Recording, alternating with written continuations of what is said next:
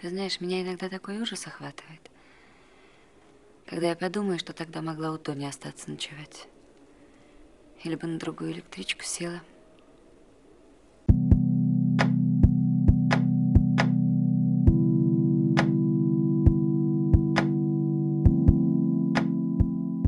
Cuando pienso de lo que pude haber perdido, si me hubiera quedado en casa de Tonia o si hubiera tomado otro tren. Esta es la frase que escuchamos en la película Moscú no cree en las lágrimas, película de la cual hablaremos el día de hoy. Yo soy Enrique Alcalá y estoy con mi compañera Fernanda Gutiérrez. Hola amigos y bienvenidos a un capítulo más de Cine Edición. En el capítulo de hoy hablaremos del cine del bloque soviético. El cine del bloque soviético surge después de la Segunda Guerra Mundial, en donde bloques de países se dividían en capitalistas y socialistas. Duró de mediados de la década de los 40 a finales de la década de los 80. En este periodo se destacan los directores Andrei Tarkovsky por películas como El espejo o El sacrificio, Krzysztof Kieslowski por la trilogía del color La doble vida de Verónica y Vladimir Menshov, de quien les hablaremos más adelante. Vladimir Menshov es un actor y director ruso con una temática recurrente identificable por retratar a la clase obrera. Antes de perseguir carreras más artísticas, trabajó como pasante de maquinista en una fábrica y posteriormente como marinero en un barco. En 1961 entró al departamento actoral de la Escuela de Arte y Teatro de Moscú. Estudió en la Escuela de Cinematografía.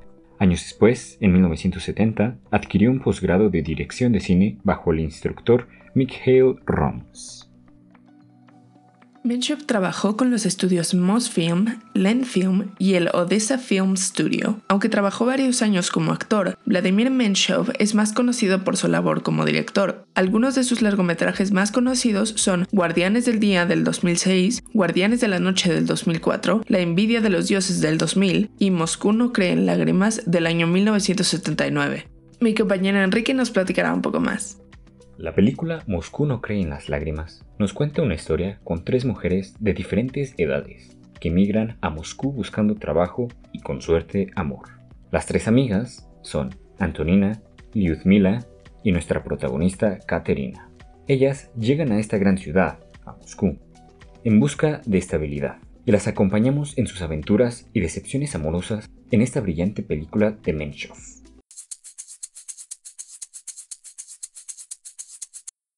La estética de esta película se construye con los encuadres, los movimientos de la cámara, el uso del color en la película, vestuarios y valores de producción en algunos escenarios. Se utilizan mucho los travelings, los followings, los encuadres son bastante interesantes y tenemos tomas desde perspectivas muy diferentes o usando reflejos en espejos para ver a nuestros personajes. Esto hace que la película sea muy dinámica. Los planos en su mayoría son un juego entre tomas muy abiertas utilizando long shots y planos medios para conectarnos con las experiencias de los personajes de una manera más íntima. Cuando la cámara se acerca a los personajes tenemos una conexión más fuerte. La narrativa tiene una estructura lineal que avanza conforme las relaciones amorosas de las tres amigas van desarrollándose. Se construye en torno a estos tres personajes principales, pero sobre todo en Caterina. La película se divide en dos partes. La primera, donde nos muestra a las tres amigas de jóvenes enamorándose y trabajando para poder seguir adelante. Vemos cómo tienen una vida no tan fácil, pero cómo saben aprovecharse de las situaciones que la vida les presenta. La segunda nos presenta a estas amigas casi 20 años después, conectando perfectamente con la hija de Katerina. Vemos cómo ésta se ha convertido en la directora de la fábrica donde trabajaba y cómo pudo seguir adelante sin la necesidad de Rudolf quien fue el que la embarazó y le dio la espalda en un inicio. Gracias a esta estructura de dos partes, podemos notar un mayor crecimiento de parte de nuestras protagonistas, La película abarca las temáticas de amor, desilusión, la mentira, el engaño e inclusive de la cuestión laboral de clases bajas y construcciones morales, sociales e ideológicas de la época. El amor lo vemos con todos nuestros personajes principales, que son las tres amigas. Cada una de ellas, Antonina, Ludmila y Katerina, buscan encontrar el amor en Moscú, que vemos al final de la película. Una termina en una desilusión amorosa y con un bebé pues sin un padre, otra en un divorcio por un matrimonio fallido y otra aparentemente pues con un final feliz como una digna familia citadina de Moscú. Constantemente con el personaje de Ludmila vemos la cuestión de la mentira. Aparenta tener una vida que no es suya y finge ser alguien que no es para conseguir un esposo y tener la vida tan intrigante y cómoda que quiere y que al final pues no resulta en lo que ella tenía pensado, sino con un esposo alcohólico que al final terminó divorciando.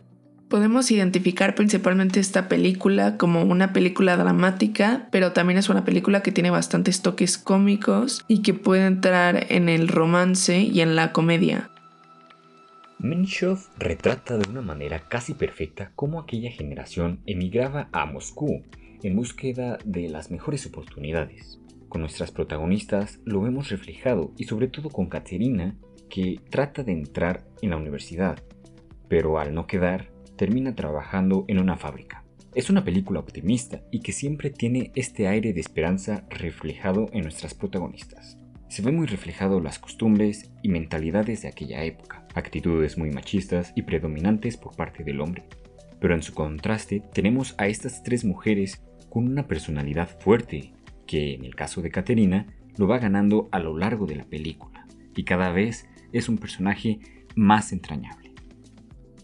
Pues me gusta que es una película que tiene una perspectiva muy femenina y que nos permite descubrir las personalidades e intenciones de nuestros personajes. La película nos deja ver las luchas que cada una tiene en su propio contexto y también mete un poco de política en la escena del discurso en la plaza, en la estatua que siento que es simbólica con los movimientos sociales e ideológicos de la época para nada es una película contemplativa, sino que te atrapa y la tienes que ir siguiendo, la tienes que ir hilando. En un momento me recordó un poco a la estética o por lo menos el uso del color y elementos de arte de Midsommar de Ari Aster y pues también es lo que dice, ¿no? Que el director le gustaba incluir esto de la clase trabajadora que es un tema que vemos mucho en la película y en general creo que representa el contexto de la mujer en los 70s y 80s en Rusia y pues es una película que les recomiendo mucho. Y bueno, esta película debo decir que me atrapó bastante desde un inicio hasta su final. Siento que es una película con mucho sentimiento. Te hace entender a las protagonistas, a quienes retratan de una manera muy fuerte. Cada una de las personajes tiene su personalidad y es muy destacable la de cada una, como dije, la de Luis Mila. por el contrario, Caterina en un inicio nos la presentan un poco más cohibida, más tímida pero poco a poco, conforme las aventuras se les van presentando y conforme estas situaciones se van encontrando, Caterina va ganando esta fuerza de personaje, esta fuerza interior que cada vez es más independiente y cada vez es más admirable su personaje. Porque sí, al a mitad de la película comete este error, bueno, por parte de los dos, que también la pareja, o sea, a él, al otro Rudolf le vale y no decide apoyarla en un inicio, pero con esta elipsis de 20 años vemos cómo ella pudo sobrevivir y cómo pudo mantener a su hija y vemos que es una hija que es bastante bien educada y tiene sus valores y respeta a su madre y me gusta mucho eso, ¿sabes? Cómo, cómo se presenta esta, esta mujer fuerte. Y como se mencionó, sí se nos presenta una sociedad muy, muy machista, estos pensamientos, estos pensamientos de cómo el, el personaje que al final se termina enamorando, pero al principio hay este conflicto porque no, él dice que no se puede casar con alguien que gana más que él y luego se da cuenta que es la directora de la fábrica.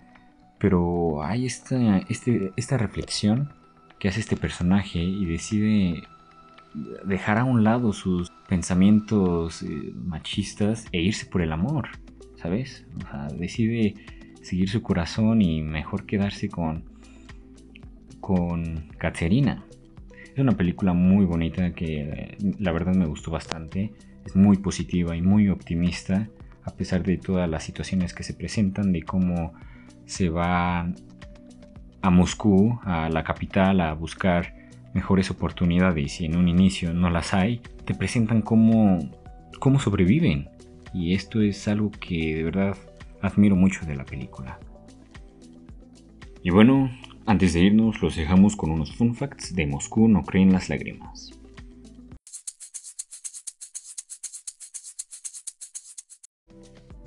La película ganó un Oscar a Mejor Película de No Habla Inglesa, algo sorprendente para la época por la relación entre ambos gobiernos.